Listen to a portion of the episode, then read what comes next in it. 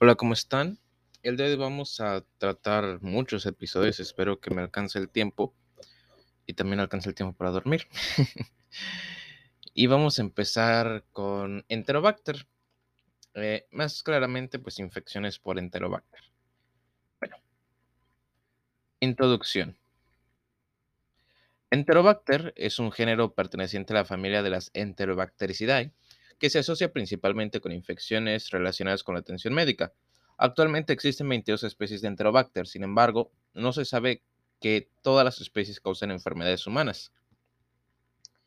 Las especies de Enterobacter son responsables de causar muchas infecciones nosocomiales y con menor frecuencia infecciones adquiridas en la comunidad, incluidas infecciones del tracto urinario, infecciones respiratorias, infecciones de tejidos blandos, osteomelitis y endocarditis, entre muchas otras.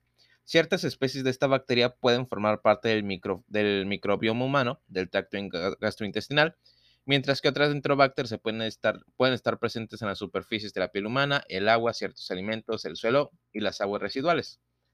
A partir de la década de 1970 se reconoció que las especies de enterobacter podrían causar infecciones nosocomiales.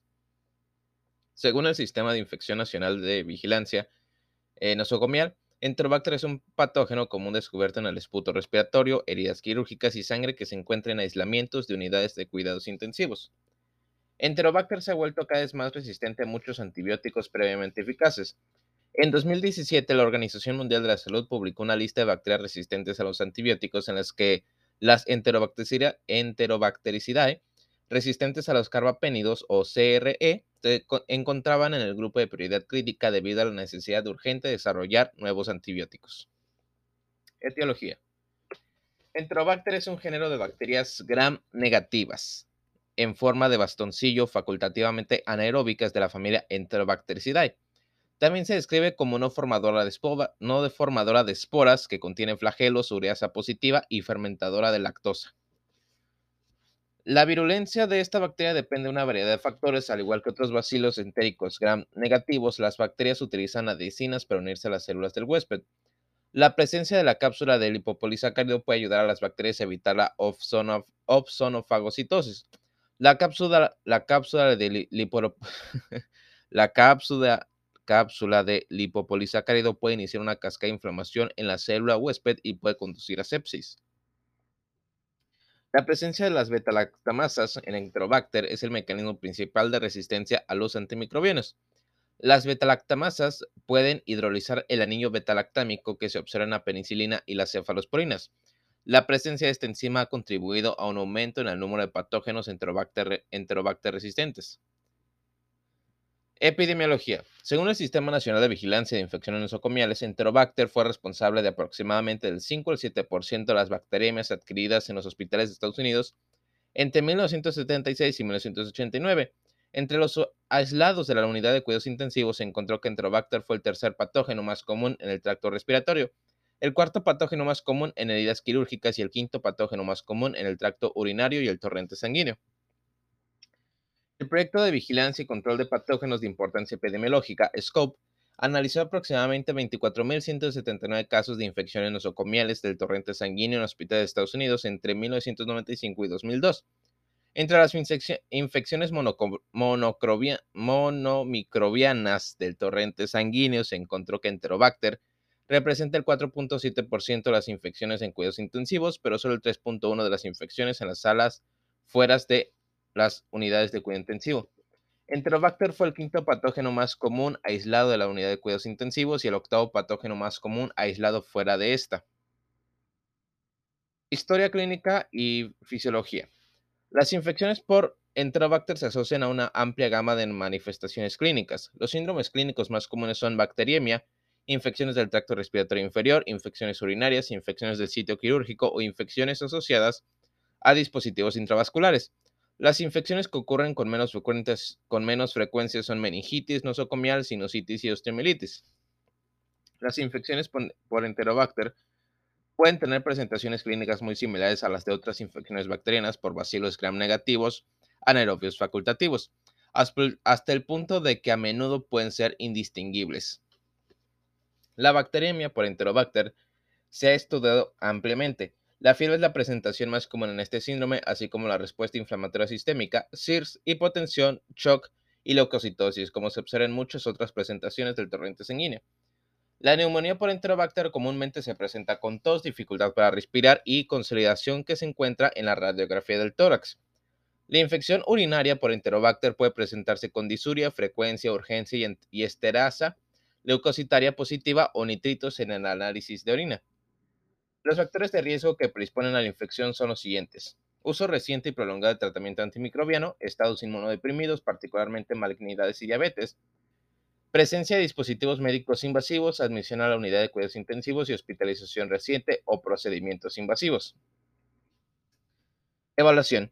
El estándar de oro para diagnosticar infecciones por Enterobacter es la utilización de cultivos. Se recomienda obtener al menos dos conjuntos de hemocultivos, uno aerobio y otro anaerobio. Se puede utilizar agar Concave para determinar si la muestra está fermentando lactosa. Además, se pueden realizar pruebas de indol para diferenciar Klebsiella y Enterobacter, indol negativo y E. coli indol positivo. Enterobacter es móvil en contraste con Klebsiella, Klebsiella que no lo es. Otros estudios de laboratorio importantes incluyen tensión de Gram, que puede ser útil para determinación rápida de bacilos Gram negativos antes de que los cultivos estén disponibles, hemograma completo, panel metabólico completo, y análisis de orina con cultivo. Las imágenes relevantes de acuerdo con el sistema de órganos particularmente involucrado puede ser útil para guiar el tratamiento. Tratamiento y manejo. La resistencia a los antibióticos es un problema creciente con respecto al tratamiento de las infecciones por Enterobacter. Los posibles tratamientos incluyen carbapenémicos, betalactámicos, inhibidores de la betalactamasa, fluoroquinolas, aminoglucosídicos, sulfametaxol y trimetoprim. Sulfametoxazol, perdón. Las cefalosporinas de primera y segunda generación generalmente no son efectivas contra las infecciones por Enterobacter. Aunque el tratamiento con cefalosporinas de tercera generación puede ser eficaz en algunas cepas de Enterobacter, el tratamiento con cefalosporinas de tercera generación puede provocar una infección multiresistente. Es probable que las cefalosporinas de tercera generación induzcan, unas, induzcan o seleccionen variantes genéticas Enterobacter eh, desreprimidas de la beta-lactamasa AMPC, lo que conduce a la sobreproducción de la enzima y desarrolla resistencia.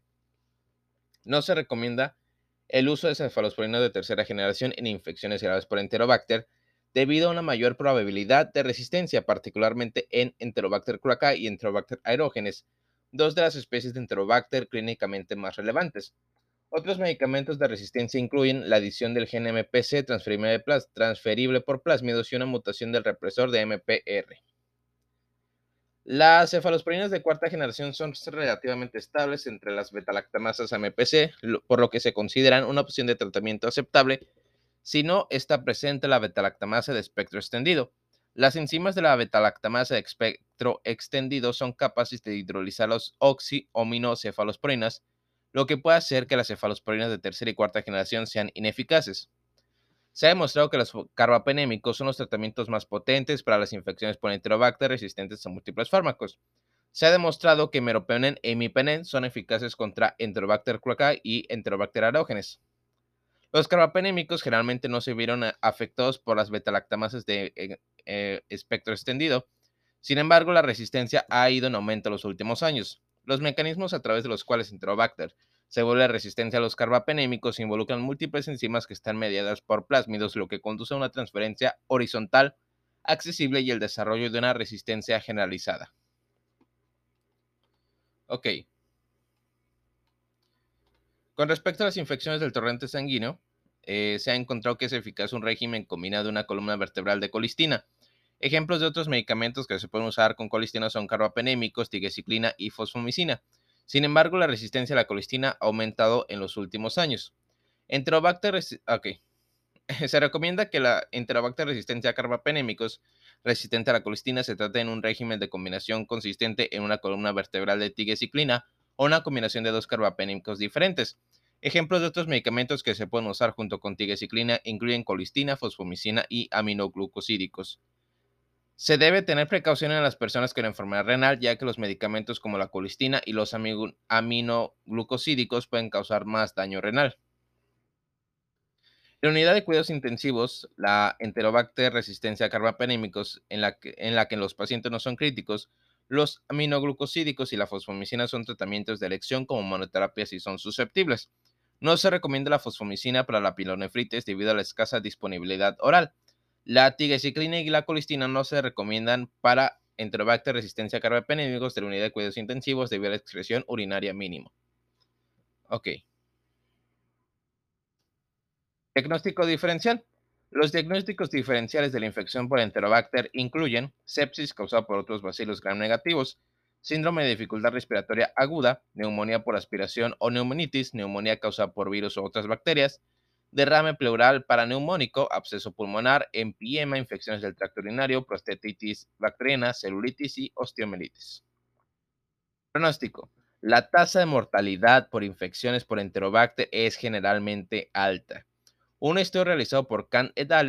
que analizó la tasa de mortalidad a 30 días en la bacteremia por Enterobacter mostró que en los que recibieron los antibióticos apropiados, el 24.6% murió.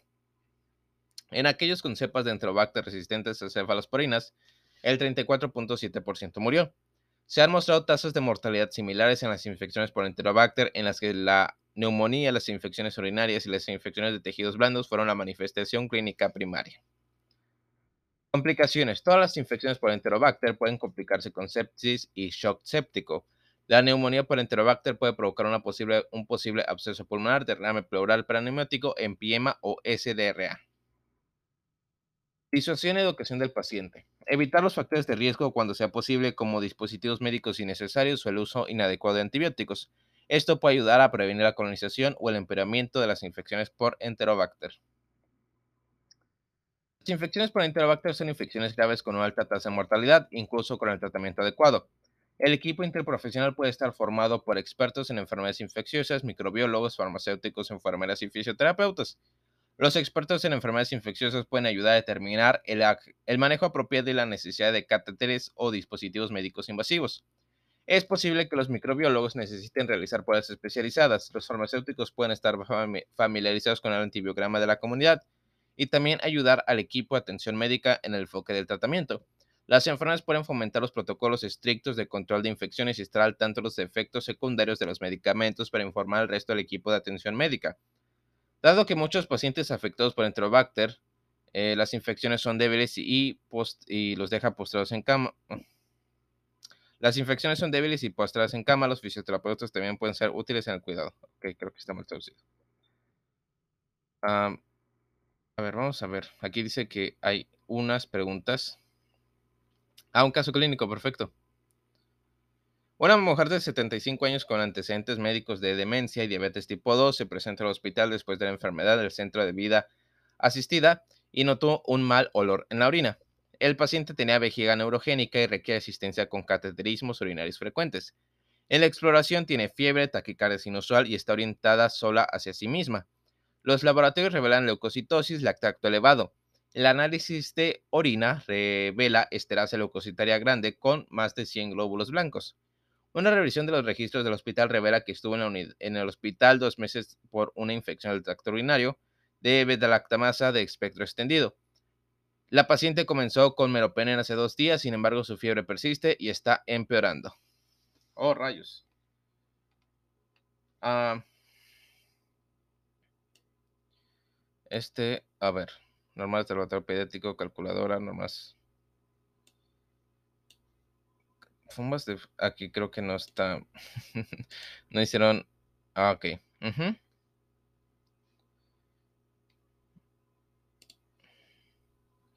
Ok, aquí la pregunta nos pregunta de que cómo es que la bacteria, ya sabemos que es Enterobacter, ya nos dimos cuenta que pues la paciente tiene todas las predisponentes, adquirió pues este el plasmio resistente, este es la y cómo adquirió la resistencia, entonces es la transmisión mediada por plásmidos.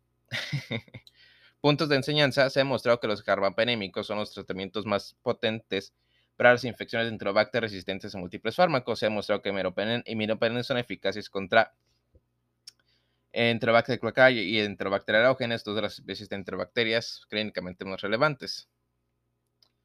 A ver, vamos a ver por la siguiente pregunta. Oh, son varios casos clínicos. Un hombre de 86 años con antecedentes médicos de cáncer de próstata, después de quimioterapia y prostatectomía radical reciente, acude al hospital con disuria. Ha estado usando un catéter urinario durante los últimos cinco días desde la cirugía. El análisis de orina revela esterasa leucocitaria mayor a 100 glóbulos blancos. Se le administra vancomicina y ceftriaxona. Posteriormente, el cultivo de orina desarrolla enterobacter aerógenes. ¿Cuál es el mecanismo primario más probable de resistencia de la bacteria a la ceftriaxona? Entonces nos dice permeabilidad reducida a la capa de lipopolisacárido, transmisión media por plásmido, producción de beta-lactamasas MPC y bombas de flujo. Vamos a ver cuál es. Y es la producción de beta-lactamasas MPC. Muy bien. Siguiente. Oh, vamos bien. Estos artículos sí sirven. ah, ya. Ya terminamos la prueba. Entonces, eso sería todo. Espero que hayan disfrutado este episodio.